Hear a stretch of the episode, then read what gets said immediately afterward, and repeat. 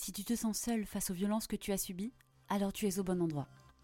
Les Survivantes est un podcast consacré aux agressions sexuelles et aux violences faites aux femmes. À chaque épisode, je partage avec toi mon parcours, les difficultés et la lumière au bout du chemin. Si tu es en quête de témoignages, si tu as besoin tout simplement de te rassurer face à ce que tu es en train de vivre, si tu as envie de te sentir comprise, sache que tu n'es plus seule.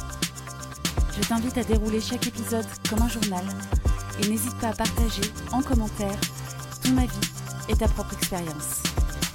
Bienvenue. Bonjour à toutes, je suis ravie de vous retrouver pour un nouvel épisode des survivantes. Tout d'abord, un grand merci pour vos retours, vos premiers messages très positifs et plein de plein d'amour m'ont fait énormément de bien et surtout je suis ravie de voir que ça a pu d'ores et déjà susciter des échanges ou des prises de conscience chez certaines personnes. Merci beaucoup et continuez à parler de ça, continuez à écouter parce que je suis sûre que ça pourra vous aider. Lorsque je vous ai laissé dans le dernier épisode, je vous expliquais que après m'être souvenu assez brutalement de, mon agression, j'ai d'abord, euh, je suis d'abord passée pardon, par une étape de déni. Euh, j'étais euh, comme convaincu que ça ne m'était pas vraiment arrivé ou du moins que ça n'était pas aussi grave que ça en avait l'air.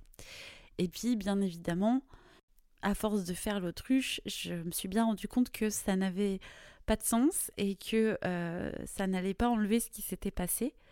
Et ça m'a amené progressivement vers une autre phase qui a été celle de la sidération. Et cette phase de sidération, elle a duré très très longtemps. Euh, je pense qu'elle a duré un peu plus d'un an et demi où euh, on n'est pas loin d'être dans une forme d'état léthargique en fait. Euh, ce qui s'est passé, c'est que petit à petit, une fois que je me suis rendu compte que bah, faire comme si de rien n'était et vouloir absolument transformer tout ce négatif en positif, ben là c'était pas possible parce que j'en avais plus la force. Euh, je me suis dans un premier temps épuisée, ce qui m'a mené à la dépression, mais j'y reviendrai. Et puis, euh, j'ai commencé à réaliser que, euh, que je n'avais plus goût à rien, tout simplement. Que tout ce qui me faisait plaisir avant, tout ce qui pouvait constituer une forme de joie, tout ce qui faisait de manière générale que j'étais moi, eh bien, ne résonnait plus en moi, n'avait plus de sens, et que je ne me reconnaissais plus nulle part. Alors ça a d'abord été dans des actions, c'est-à-dire, euh, par exemple, m'acheter un vêtement. Je n'arrivais plus à me trouver belle ou à trouver quelque chose qui me plaisait.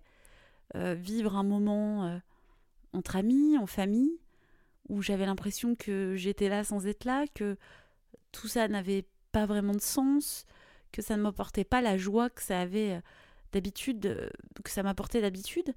Et puis, ça a continué de manière de plus en plus insidieuse jusqu'au moment où en fait j'ai réalisé qu'en me regardant dans le miroir, je ne me reconnaissais plus. Et que j'étais vraiment incapable de dire qui était la personne que je voyais dans le reflet. Je n'étais plus à même de me voir en fait. Donc mon visage me semblait étranger, mon regard me semblait étranger, mon corps tout entier d'ailleurs en fait je ne regardais plus mon corps et encore aujourd'hui, c'est compliqué, ça revient progressivement, mais euh, je ne suis pas du tout à l'aise avec mon corps. Mais c'était très bizarre ce sentiment où à chaque fois je regardais et je me disais mais où est-ce que je suis passée en fait? Comment ça se fait qu'il n'y a pas si longtemps euh, je pouvais me dire tiens aujourd'hui t'es bien ou aujourd'hui oula t'es fatiguée ou peu importe ou avoir plaisir à, à mettre un peu de maquillage ou à me coiffer et que là tout avait disparu et juste je voyais une étrangère en face de moi. En fait, le sentiment que ça m'a fait, c'est d'être en dehors de mon corps.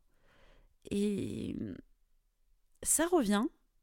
Je crois que de plus en plus, je suis en train de re-rentrer dans mon corps, mais euh, ça reste difficile. C'est quelque chose qui prend vraiment beaucoup, beaucoup de temps. Je vous parle d'une situation euh, qui a commencé il y a, il y a deux ans et demi parce que finalement, cette, euh, cette sidération, pendant un moment, elle a été un petit peu synchro avec le déni. C'est-à-dire que ça s'installait progressivement, cet état, il, s'installait sans que je me rende compte véritablement, sans que je veuille prendre en considération cet aspect-là. Euh, ça se mélangeait à plein d'autres choses parce que forcément ça n'impacte pas que le physique, ça n'impacte pas que la vie de couple, que la vie de famille. Et quand je dis que, il y a beaucoup de guillemets parce que c'est quand même pas rien. Mais ça a aussi impacté très très fort ma vie professionnelle. À cette époque, j'étais euh, à mon compte, j'étais chef d'entreprise et, euh, et je me suis noyée encore plus que d'habitude dans le travail pour essayer d'oublier tout ça. Sauf que ça ne me procurait plus aucun plaisir. Il n'y avait plus aucun sens dans ce que je faisais. En fait, tout était une perte de sens total. Et finalement, ça m'a amené à cet état euh, dépressif parce que quand on n'a plus goût à rien, quand on ne sait plus qui on est, quand on n'a juste plus envie de rien, il n'y a plus de vie en fait. Et c'est là-dessus que j'ai mis le doigt avec le temps. Ça, il m'a fallu beaucoup de temps. Mais c'est que quelque part, cette agression m'a tué. En fait, cette agression et son souvenir, du coup, puisque ça n'a pas été fait sur le coup, mais une fois que c'est revenu, c'est revenu clairement. En fait, c'est comme si j'étais morte. Et j'arrêtais pas de dire, je me sens éclatée en, petites miettes. J'ai l'impression d'être en miettes tout le temps. Et que je suis que un miroir brisé, en fait. C'est ça, en éclat. J'étais éclatée. Et, et tout le travail consiste à, à reformer ce petit miroir et à se reconstituer. Mais ça aussi, c'est un, c'est un enjeu fou parce que je vous en reparlerai sans doute dans un autre épisode. En fait, pendant deux ans à peu près, tout ce que j'ai cherché à faire, c'est à redevenir la personne que j'étais. Mais redevenir la personne qu'on a été, c'est impossible. Déjà, qu'en temps normal, c'est difficilement possible. Mais après un choc comme celui-là, c'est juste impossible. Et ça, euh, la thérapeute qui me suit me l'a dit du début. Elle dit ça ne sera plus jamais comme avant. Mais moi, je m'obstinais à vouloir faire en sorte que les choses soient comme avant. Et ce que j'ai pas compris tout de suite, c'est qu'au final, L'effort, il fallait le mettre dans la reconstruction et pas dans la reconstitution. Je sais pas si vous voyez la nuance, mais pour moi, ça m'apparaît clairement. Le but, c'était pas de reconstruire à l'identique ce qui a été, c'était de se reconstruire avec cette nouvelle donne. Et de comprendre que pendant tout ce temps de process, eh bien, j'ai développé d'autres choses, d'autres forces, d'autres façons de comprendre les choses et de les appréhender, d'autres faiblesses aussi, et que le moi qui existe aujourd'hui, il vit aussi avec ça. Mais ce que je vous dis là, euh, c'est vraiment quelque chose que j'ai compris il n'y a pas longtemps. Hein. C'est pas du tout euh, quelque chose qui était euh, flagrant dans la phase de sidération. La phase de sidération, c'est une phase où on peut même pas se mettre en colère. Et, quand ma famille, par exemple, a appris ce qui m'était arrivé, ils ont voulu tout de suite que j'aille porter plainte ou le faire pour moi. Ils m'ont pas trop parlé de ça directement, ils me l'ont dit par la suite mais ils m'ont dit pourquoi tu pourquoi tu, tu, fais pas quelque chose, pourquoi tu lui dis pas? Et en fait, ce qui est dur à comprendre, c'est que moi, je n'éprouvais aucun sentiment par rapport à cette personne.